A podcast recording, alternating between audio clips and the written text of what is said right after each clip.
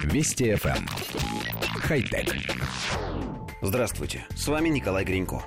Исследователи из Федеральной политехнической школы в Лозанне разработали небольшие пневматические приводы, сделанные из желатин-глицеринового композиционного материала.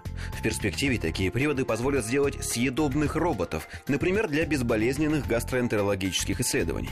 Разработка швейцарских ученых в перспективе не будет нуждаться в источнике питания, поскольку сможет передвигаться под действием кислорода из воздуха и пищеварительных веществ.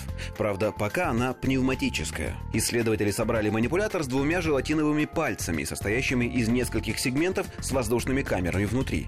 При накачке воздуха и повышении давления камеры расширяются, растягивая стенки сегментов, что обеспечивает сгибание пальца.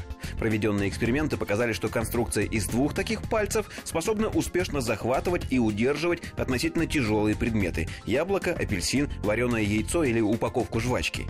Теперь швейцарские исследователи намерены доработать материал, чтобы повысить температуру его плавления, которая пока составляет 3 35 градусов по Цельсию.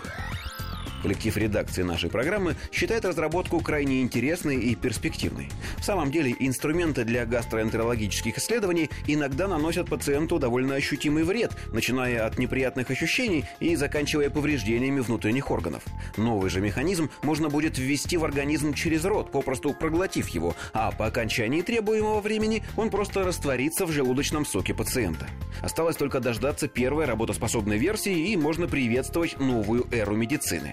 Смущает только одно. Все-таки робот не может состоять исключительно из желатина. Даже если ему не нужны твердые движущиеся части, ему потребуется как минимум процессор для обработки информации, а также что-нибудь вроде актуаторов. Ни исследования, ни тем более операции нельзя провести мягкими щупальцами. Нужны какие-никакие инструменты. И вот тут возникает вопрос, смогут ли создатели сделать и эти части робота растворяющимися в желудочном соке. Без этого вся технология становится бессмысленной. Хотя... Вести FM. Эм. Хай-тек.